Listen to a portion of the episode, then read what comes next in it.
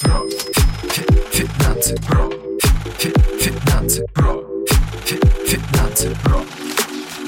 Подкаст про. Финансы про. Финансы про. Финансы про.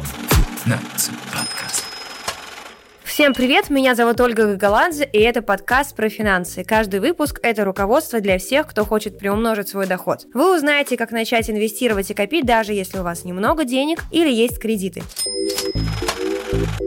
Сегодня общаемся о том, можно ли жить на дивиденды. То есть, если вы начнете инвестировать, можно ли жить на какой-то пассивный доход? Получать пассивный доход 100% можно, и говорят, маленький пассивный доход лучше большого активного, потому что если ты научился получать пассивный доход, то дальше ты можешь масштабировать эти свои усилия, то есть ты понял механизм, как это работает, и дальше ты уже подкидываешь дров в этот механизм, и он начинает разгораться больше. Но все же, если у тебя пассивный доход небольшой, там тебе приходят 200 рублей какого-нибудь пассивного дохода, от акций, облигаций, которые ты купил на небольшую сумму, то на эти деньги, конечно, не проживешь, но все равно, когда они приходят, это крайне приятно. Как сделать так, чтобы этот пассивный доход все-таки был сколько-нибудь существенным, и на эти деньги можно было уже начать жить? По сути, есть только два способа это организовать, но прежде чем мы к ним перейдем, расскажу про саму технику, то есть каким образом вообще этот пассивный доход организовывается, эти акции, это вообще что, как. Вы открываете счет у брокера, и у брокера покупаете ценные бумаги. Вы можете покупать акции, облигации, ETF у меня на сайте profinanсы.net. Можно покопаться, поковыряться, поискать э, библиотеку инвестора. У меня там очень много обучалок различных на эту тему. А сейчас скажу вот концептуально вот эти вот два пункта, как же организовать себе пассивный доход. Первое – это вложить много денег. То есть если ты вложил миллион рублей, а дивидендная доходность акций, которые ты купил на этот миллион, 10%, то ты получаешь 100 тысяч рублей в год. Кстати, дивиденды по акциям часто приходят либо годовые, либо раз в полгода, либо ежеквартальные это вообще специфика дохода пассивного, что это не зарплата, которая тебе капает каждый месяц, а этот доход организовывается в результате какой-то там деятельности компании предпринимательской, и обычно ежеквартальная отчетность собирается по результатам деятельности, прибыль считается и так далее. Кто-то раз в год это делает, например, Сбербанк выплачивает дивиденды раз в год. И ты вот раз в год, допустим, получаешь эти деньги и распределяешь их на весь год. И как сделать так, чтобы эта сумма была крупная, еще раз повторюсь, сложить там много денег, допустим. Либо второй вариант – брать временем. И это вариант, на самом деле, который к большей части слушателей применим. Брать временем и дисциплиной. Когда ты инвестируешь постепенно, какую-то, возможно, посильную для себя сумму, и делаешь это на протяжении долгого времени. Если у тебя нет крупной суммы, то тебе придется немного подождать, пока, во-первых, она накопится, а во-вторых, в дивидендах есть, смотрите, какая специфика, и, наверное, это самая соль и фишечка дивидендов. Я вам приведу пример со Сбером.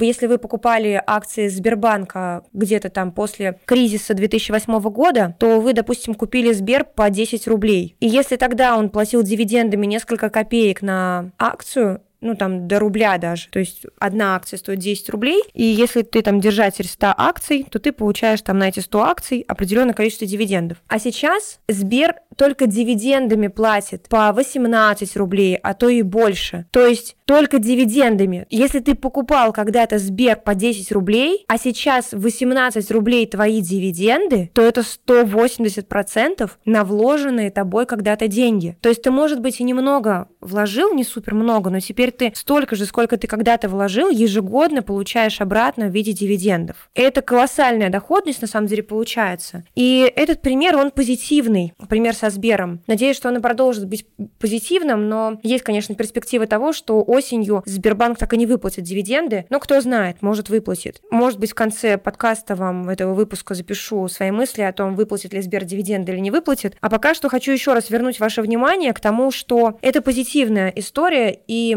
лучше набрать себе в свой инвестиционный портфель как можно больше таких позитивных историй, и вероятность набрать такие истории, если ты будешь инвестировать в дивидендных аристократов, то есть это компании, которые не просто выплачивают дивиденды, но и регулярно их увеличивают. Какие-то компании увеличивают их настолько медленно, постепенно и скучно, что со стороны это кажется не супер привлекательно. То ли дело там какая-нибудь хайповая история, какой-то проект, в котором ты вложил, сразу, не знаю, 30% на вложенное получил, деньги свои вытащил и пошел кайфовать. Но это же мимолетная история с бешеными рисками. А мощный, говорят, это не обязательно быстро, круто и мощно. Это по чуть-чуть, постепенно, со стабильной последовательностью. И здесь это очень применимо. Берешь список дивидендных аристократов, прям гуглите в интернете дивидендные аристократы Америки или дивидендные аристократы России. И покупаешь акции, которые регулярно выплачивают дивиденды и увеличивают их из года в год. Постепенно, постепенно добирая такие акции себе в портфель, в долгосрочные ты в любом случае окажешься в плюсе. Будут происходить периодически кризисы, как, например, произошел сейчас в России, но в этом не то чтобы нет ничего страшного, это, конечно, неприятно, но в этот период ты будешь докупать дальше по приятным ценам. Я, например, акции МТС пару лет назад покупала, если бы, то заработала бы 8% дивидендной доходности из-за того, что они стоили дорого. А сейчас я покупаю, я заработала 12% дивидендной доходности на МТС, на 4%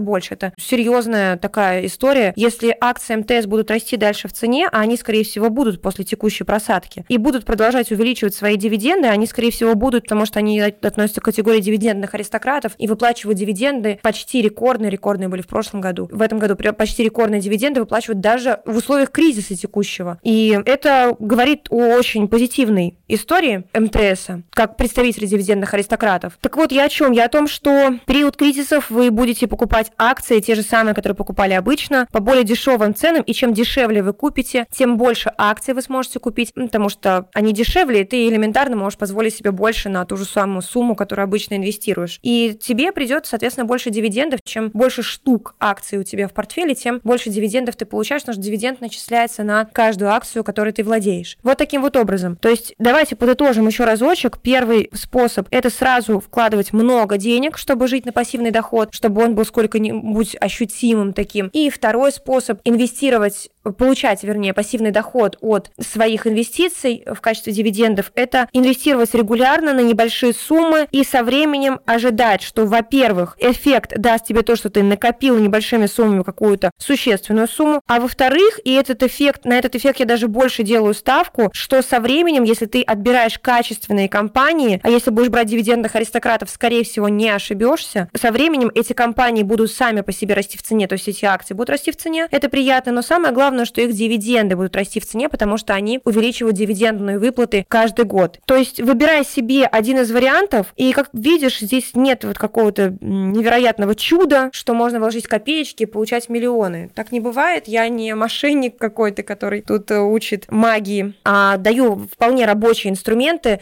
И рабочие инструменты, наверное, самое главное здесь, что они рабочие. Раб работать надо, чтобы эти инструменты работали. И, как и в любом деле, нужно немного подучить подучиться, нужно немного понять, что к чему. Даже когда на работу мы приходим, мы сначала немного подучиваемся, понимаем, что тут к чему, и после этого начинаем только зарабатывать. В принципе, в любом деле так работает, и здесь работает точно так же.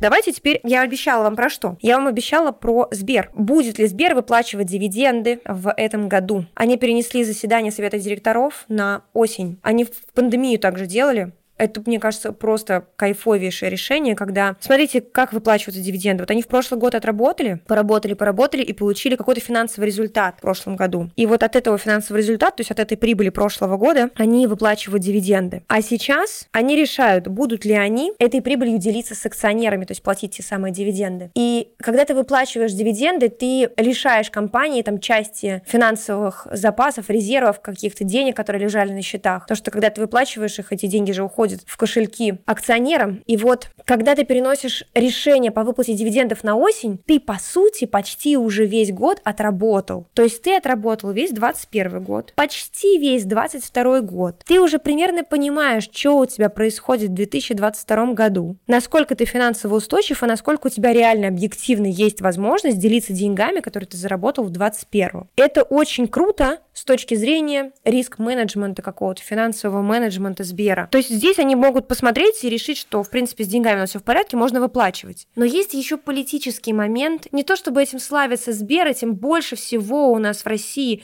славится одна компания, это «Газпром». «Газпром» — самая политизированная компания, которую только можно придумать, наверное, в России, ну, не считая различных Роскосмосов, Ростехов и так далее. То есть «Газпром» полностью зависит, его решение, решение Совета директоров от того, как решает правительство. И «Газпром» на фоне этого не выплатил дивиденды. У Сбера за Сбером я такого не наблюдала. Сбер как-то более сговорчив, что ли, по выплате дивидендов всегда был. Но есть один момент, что я прям подвожу так, аккуратненько вас подвожу к этой информации. Среди акционеров «Газпрома» половина людей, не половина акционеров, это не резиденты. Черт их знает, что там за нерезиденты, это легко может быть какая-нибудь российский какой-то выгодоприобретатель, то есть финальный, конечный, вернее, бенефициар, открывший компанию где-нибудь в Европе и купивший акции акции Газпрома на эту компанию. И как бы видно, что акционер – это компания. И компания не резидент, то есть не из России. Но кто знает, кто там на том конце провода в конечном итоге является бенефициаром этих дивидендов, чья это компания. То есть не резидент – это еще не значит, что иностранец. Далеко не факт, потому что не резидент может быть просто какая-то компания зарубежная, которая на самом деле принадлежит какому-нибудь русскому. И со Сбером тоже тут такой момент, что там тоже половина нерезидентов. И когда ты выплачиваешь дивиденды, если эти нерезиденты, они реальные нерезиденты, какие-нибудь из других стран, то эти дивиденды уходят, получается, за пределы России. Половина прибыли Газпрома должна уйти за пределы России. Половина прибыли Сбера должна будет уйти за пределы России. То есть тут два варианта. Либо если это не наши, не русские там, эти нерезиденты, то с какого перепуга вы такие санкции на нас наложили, мы будем вам еще денег засылать в виде дивидендов. А если это кто-то из наших, то, может быть, они в санкционном списке не могут распоряжаться своим имуществом за рубежом, и тогда тоже нецелесообразно выплачивать дивиденды нерезидентам являющимся акционерами.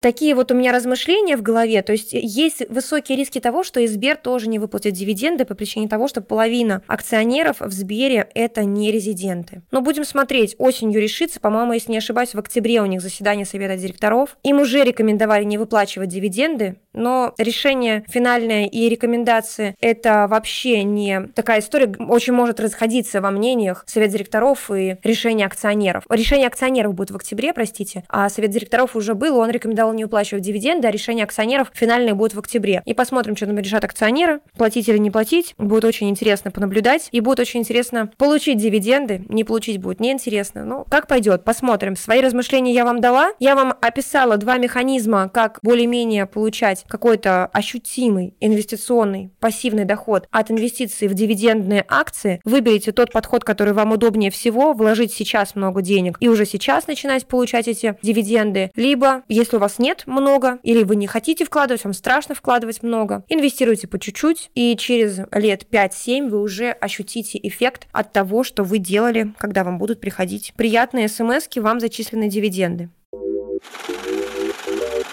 Спасибо, что послушали этот выпуск. Надеюсь, что он был для вас полезен. Подписывайтесь на подкаст на любой удобной для вас площадке. А в комментариях, пожалуйста, напишите мне просто интересно очень. Получали ли вы какие-то дивиденды в этом году? Был ли у вас Газпром в портфеле, который не выплатил дивиденды, вместо того, чтобы выплатить дивиденды, отправил все на налоги специальные, которые ввели специально для Газпрома акция от государства. И не забывайте отмечать меня, пожалуйста, в сторис. Я вижу всех, кто отмечает в сторис меня, когда слушают эти подкасты. Вы можете написать мне в директ или написать в комментариях в телеграм-канале, какую тему хотели бы услышать еще в подкасте. Мы всегда ломаем голову, что же вам интересного рассказать, вы нам очень поможете. И ссылка на мои блоги и на мой телеграм в описании этого выпуска. Услышимся в следующем выпуске. Всем пока! thank you